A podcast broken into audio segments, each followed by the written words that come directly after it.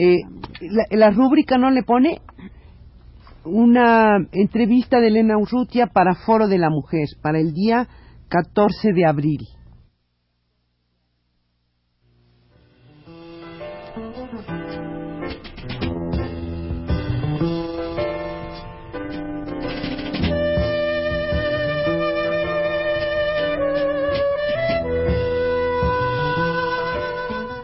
Foro de la Mujer.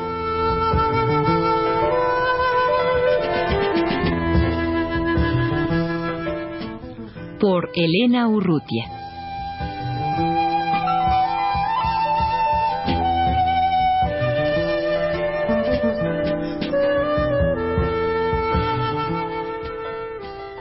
Hace ocho días en este mismo espacio de Foro de la Mujer en Radio UNAM, Gisela Espinosa de CIDAL, el Centro de Comunicación, Intercambio y Desarrollo Humanos de en América Latina, nos habló de la clausura reciente del Centro CIDAL eh, por parte de, por instrucciones directas del gobernador del estado de Morelos. Eh, también en esa entrevista eh, nos dijo Gisela que iban a tener el jueves 5 de abril a las 6 de la tarde una entrevista con el gobernador en el Palacio de Gobierno en Cuernavaca. Eh, ahora está una vez más en los estudios de Radio UNAM Gisela Espinosa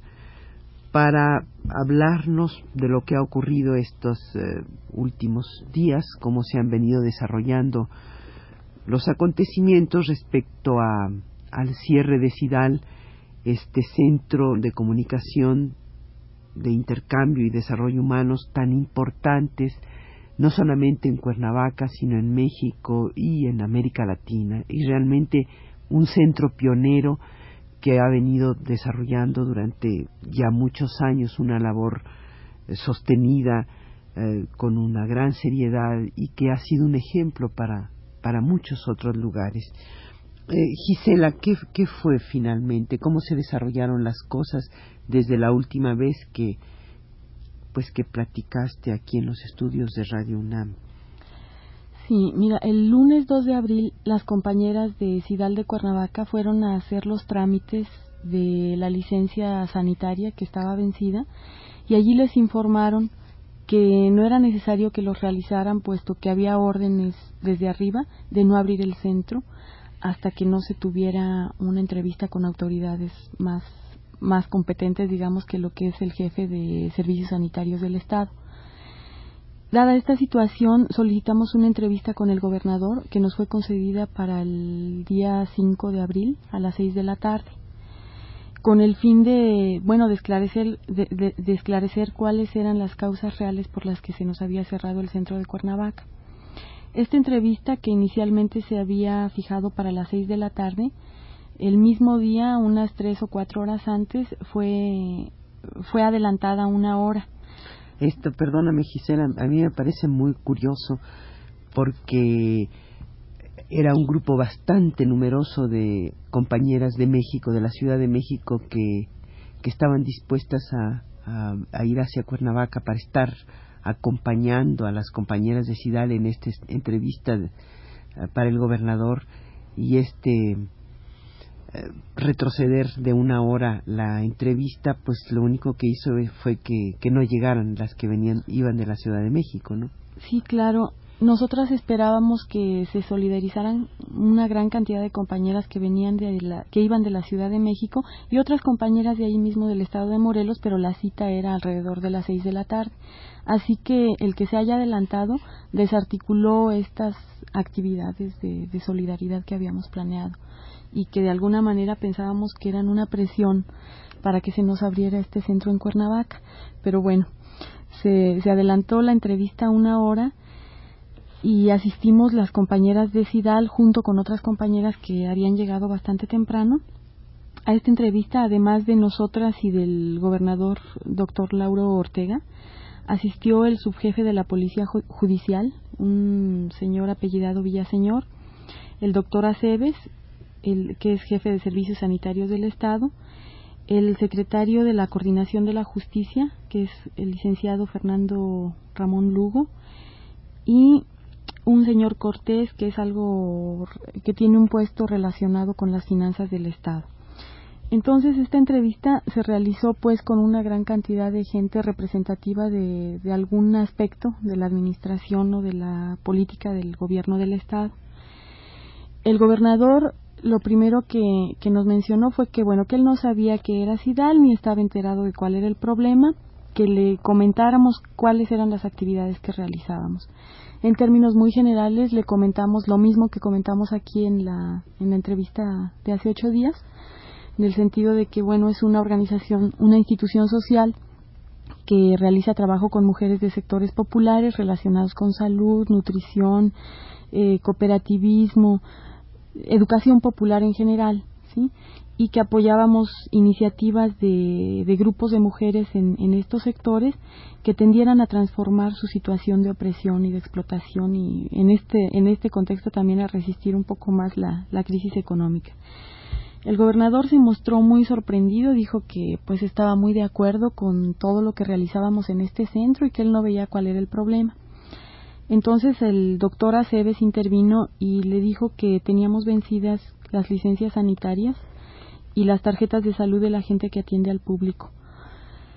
Eh, ahí se mencionó que, pues sí, ese era el problema, bastaba con que lo tramitáramos, aunque teníamos el antecedente de haberlo tratado de tramitar el, el lunes y que no se nos había este, dado luz verde, digamos, para hacer esos trámites. El gobernador dijo que no había ningún problema, que al día siguiente se podían realizar los trámites. También se volvió a mencionar las se volvieron a mencionar las acusaciones de, de que en el centro de Ciudad de Cuernavaca se realizaban abortos y aunque el doctor reconoció allí mismo que él no había podido comprobar que, que, tuviéramos ningún material quirúrgico ni ninguna cosa que demostrara que se realizaban abortos en el centro de Cuernavaca, el, la, digamos que esta denuncia o esta, este cargo sigue flotando ahí como, como una amenaza. Eh, realmente no se pudo comprobar y por lo mismo quedaron como, como razones para el cierre de CIDAL las cuestiones estas de las licencias sanitarias este ahí se explicó ampliamente cuál era la política o cuál es la política de Sidal en relación al problema del aborto y en relación al problema de la de los anticonceptivos, digamos, ¿no? Gisela, perdóname, para poner un poco orden en el programa y que no se nos vaya a terminar pronto, yo te pediría un poco que, que brevemente me, me, dijeras en qué quedó la situación con respecto al gobernador. Eh, y con respecto al cierre o a la reapertura, si es que la hay de Sidal, y luego que me explicaras exactamente cuál es a, mí y al público que nos está escuchando, cuál es la posición de Sidal con respecto a, a los anticonceptivos y al aborto. Está bien. Mire, en relación a la clausura, se hicieron los trámites, efectivamente se hicieron los trámites el viernes, el, al día siguiente, no hubo ningún problema para realizarlos y el día de, el lunes 9 de abril, fue abierto ya el centro de Cuernavaca. Nada más que las condiciones de la apertura sí son, sí son de mencionarse. Por una parte, la persona que estaba presente ahí, el señor Cortés, relacionado con las finanzas, nos mencionó que se va a realizar una auditoría. A nosotros esta situación no nos preocupa porque tenemos todos los papeles y las cuestiones de dinero en orden, pero sí es una situación que para nosotros implica como un, un control, digamos, de ese aspecto de, de SIDAL. Por otra parte, el señor Villaseñor, que es subjefe de la Policía Judicial, también mencionó que había pósters en Cidal que incitaban a, a, tomar las armas o algo por el estilo y que esto no era permitido. Entonces el gobernador le hizo la observación de que nos visite periódicamente, de que esté en comunicación y para nosotros esto representa también una actitud de control de las actividades que realizamos, porque creo que en ningún centro de este tipo, ninguna institución de este tipo, tiene la visita periódica del subjefe de la policía judicial. Y como si te fueran a decir qué carteles o qué cuadros cuelgas en, Además, no es, en tu lugar de trabajo o de tu casa, ¿no? Claro, pues no tiene nada de ilegal tener pósters de, de ningún tipo, ¿no? En un centro de estos. Y el doctor Aceves también, este, al doctor Aceves también lo invitó el gobernador a que nos hiciera visitas periódicas, a que, también a que nos proporcione todos los materiales necesarios para el dispensario, porque en algunos aspectos son escasos, pero en los tres, de parte de estas tres personas, del subjefe de la Policía Judicial, del jefe de Servicios Sanitarios y de la persona relacionada con las finanzas, pues además de cierto apoyo que nosotras consideramos que es mínimo, tenemos sobre todo una relación de control, una actitud de vigilancia y de control que no nos parece, pero que en las condiciones en las que fue abierto SIDAL, pues por, el momento no, no vemos la manera de, cambiarlo. Este, pensamos que, que no tenemos nada que ocultar ni a estas personas ni al público en general, pues es un centro abierto y va cualquier mujer que necesite servicios de los que este, da SIDAL. Pero independientemente de que no tengamos nada que ocultar, no nos parece correcto tener la vigilancia de salubridad, de la policía judicial y de finanzas del, del gobierno. Nos parece que es una, una situación irregular para sobre nuestro todo, centro. Sobre todo que si SIDAL se ha preocupado de, de obtener un financiamiento por por una, pluralidad de vías para mantener precisamente su libertad y su, independencia, pues no tienen por qué tener ustedes ahí una presencia que esté juzgando, decidiendo lo que está bien hecho y lo que está mal hecho, ¿no? Claro, claro. Eh, íbamos a hablar, Gisela, de la posición de Sidal con respecto a los anticonceptivos y el aborto. Sí, mira, en relación a esta situación, nosotras pensamos que en México hace falta una política de educación sexual para toda la población y que esta ausencia, este vacío se, se hace presente desde la niñez.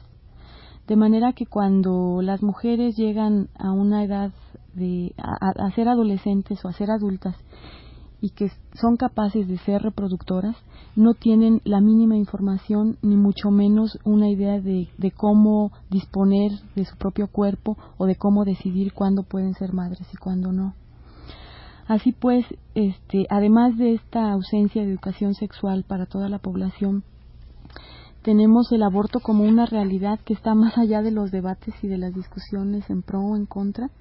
como una realidad que afecta a una gran cantidad de mujeres mexicanas, particularmente de sectores populares, porque es allí donde menos llega la información y la educación de este tipo, y que provoca también miles de muertes, ¿sí? Nosotras sabemos que, que muchas mujeres se tienen que, tienen que someterse a este tipo de, de operaciones con muchos riesgos y en condiciones muy insalubres y que no son no tienen la capacidad de pagar por este servicio lo que otros sectores sociales sí pueden. En esta medida, las mujeres que más afectadas se encuentran por el aborto pues son las mujeres de sectores populares que utilizan métodos de lo más increíble que, te puedas imaginar con tal de, de no tener un hijo no deseado o de no tener un hijo al que no pueden mantener. Nosotras estamos a favor de la legalización del aborto pensamos que sí es una demanda de las mujeres en general y también una demanda particularmente de las mujeres de sectores populares. Pensamos que las afecta en, en una gran medida, sobre todo a estos sectores, y que es algo por lo que todas las mujeres tendríamos que luchar para que en los casos en los que de veras no hay ninguna otra posibilidad, las mujeres tengan las mayores garantías para poder este, tener un aborto. Nosotras también desarrollamos una medicina preventiva en este sentido. Por una parte, desarrollamos una tarea de educación sexual de manera que todas las mujeres entiendan, conozcan su cuerpo, sepan cómo pueden decidir ser madres o no ser madres. Eh, hemos tratado de impulsar los métodos de control de la natalidad que no dañan su organismo, particularmente los, el llamado diafragma, que es un método local, y que no tiene ningún efecto de otro tipo como pueden tenerlo las pastillas o, los dispositivos. Nos parece muy importante que las mujeres puedan disponer de su propio cuerpo, que lo puedan conocer y que puedan decidir fundamentalmente cuándo quieren ser madres y cuándo no. Gisela, el tiempo se nos ha venido encima, pero te agradezco mucho tu presencia en los estudios de Radio UNAM.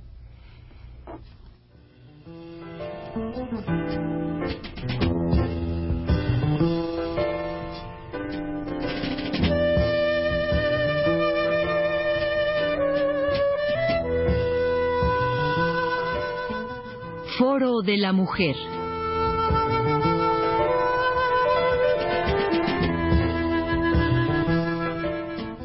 Por Elena Urrutia.